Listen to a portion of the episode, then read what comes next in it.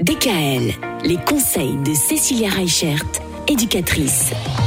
Cécilia, depuis lundi, on parle des nouvelles tendances euh, dans la cour de récré. Alors, nouvelles ou pas si neuves que ça, puisqu'il y a des tendances qui sont là, qui restent depuis euh, des années, notamment l'élastique. Alors là, attention, il ne va pas falloir que je prononce mal parce que sinon on pourrait se méprendre. On va parler d'élastique et de strings. C'est ça.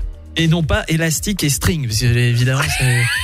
C'est ça. Dans les cours d'école, ça fait un peu bizarre. Strings avec des Z au début et à la fin. C'est ça. Mais qu'est-ce que c'est que ce truc Alors les élastiques, on connaît tous. Hein. On joue à deux, on doit, ou à trois, on doit le mettre entre ses jambes, sauter, faire des figures. Mhm. Tout ça, jusque-là, tout le monde me suit. Oui.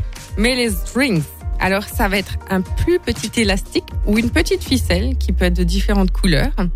Et on va le- l'entrelacer autour des doigts. Et pareil, Ah, c'est une version oui. de l'élastique, mais beaucoup plus petite, qu'on Ah. va pouvoir faire avec nos doigts. Mais donc à une seule personne à ce moment-là. On le met Alors- entre nos deux mains. On peut le faire soit tout seul, effectivement, ou du coup on va créer des étoiles, des formes, enfin voilà tout ça.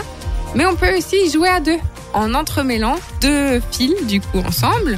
Ou alors euh, il y a des jeux avec les doigts qui peuvent être faits, avec des comptines, avec des chansons, enfin voilà un petit peu tout ça. Donc c'est chouette parce que ça va vraiment travailler la dextérité de nos enfants et euh, la coordination oculomotrice. Donc, euh, Oculomotrice. c'est ça, D'accord. Très bien. Et ça s'appelle comment alors ce truc? Des strings. D'accord, donc ça s'appelle mais ça ne se prononce pas. Merci. Demain, on on parlera euh, de slime. C'est une sorte de pâte à modeler. Cécilia nous en dira un petit peu plus. DKL, retrouvez l'ensemble des conseils de DKL sur notre site internet et l'ensemble des plateformes de podcast.